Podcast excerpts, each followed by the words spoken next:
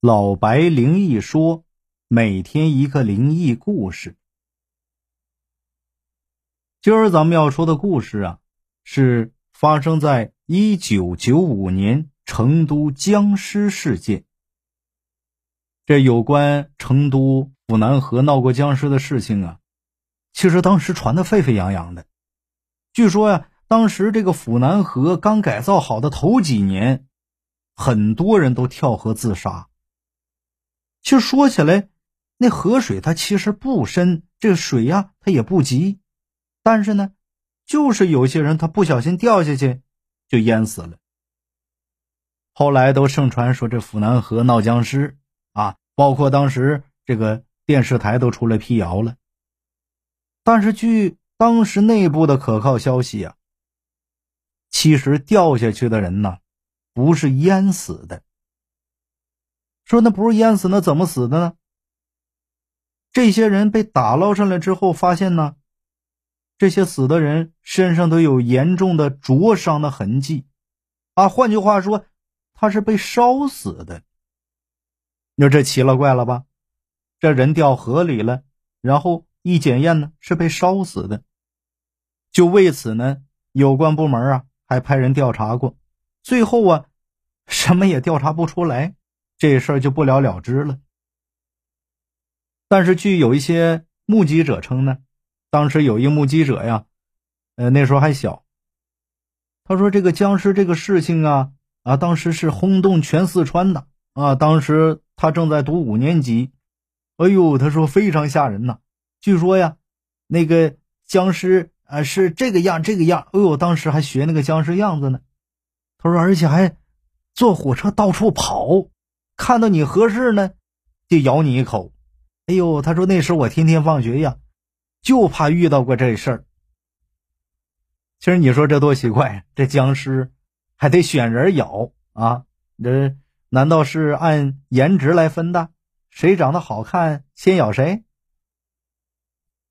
这一九九五年，其实，在成都的很多八零后。”都有印象了，因为那时候基本都已经上初中了。突然有一天呢，就在班级里头啊，就开始流传这么一个故事：成都市的考古队在武侯祠附近挖到了三具古尸。这三具古尸呢，经过呃一研究断代之后啊，发现是清朝的。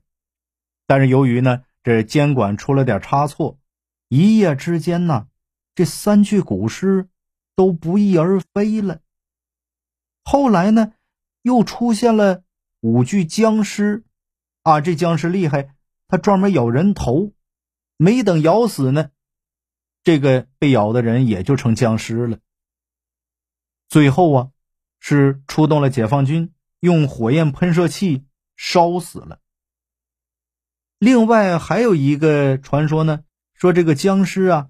是来自青城山九老洞，啊，青城山九老洞这地儿呢，它是不作为景点对外开放的，它不开放。说这僵尸啊，就从这个九老洞里跑出来的。后来还在这个九老洞里呀，找到了很多的白骨。还有说呢，说是郫县挖出来的。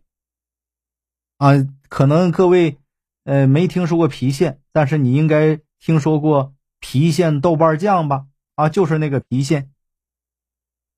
他还有一说呀，说是从石林挖出来的。至于说这个僵尸的处理呀，还有一个说法啊，是说这个军方出动了激光部队，费了很大的劲儿，最后挂了很多人才搞定的。另外呢，据成都军区流传出来的说法啊，九五年到九七年，成都根本就没有僵尸，都是传的越来越玄乎、传神了。其实原本的事情是这样的：这个龙泉驿平安乡一个姓林的，他们家里，他家这个狼狗呢得了狂犬病了，然后就把这个猪咬死了。姓林的这个男的呢，就把这狗咬死的猪就拿来全家人给吃了。当天晚上呢，全家人都发病了，这发病是什么症状呢？全身发热，啊，这皮肤发红，见到人就咬。当时有一个老人，还有两个小孩都被咬伤了。第二天呢，这亲戚和邻居啊，就把这一家人带到成都看病。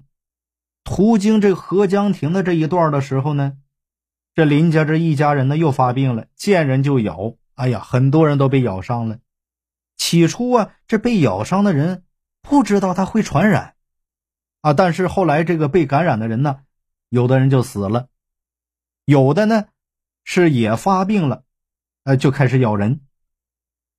最后，龙泉驿发现了几具被咬的尸体，啊，然后就传说说这是被僵尸吸血了，还上了当时的商报。何江亭咬人呢？也被传说成了是成都府南河出现僵尸，还上了电视。因为这个病者呀，总是感觉浑身发冷，穿的厚，穿的多啊，又被传成了是清朝的僵尸。这消息一传开呢，闹得这个成都啊沸沸扬扬。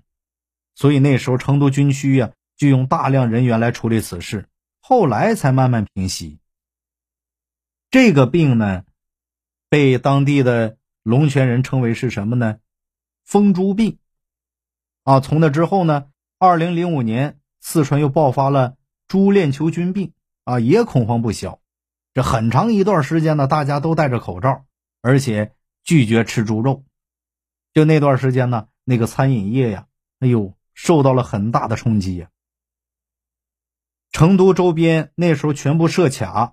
来路不明的猪肉和人就禁止入城，这养猪户呢，一旦发生异常，全部军队隔离啊，那就不是像我们现在说疫情居家隔离，全部是军队封锁的，所以那个事情闹得还是挺严重的。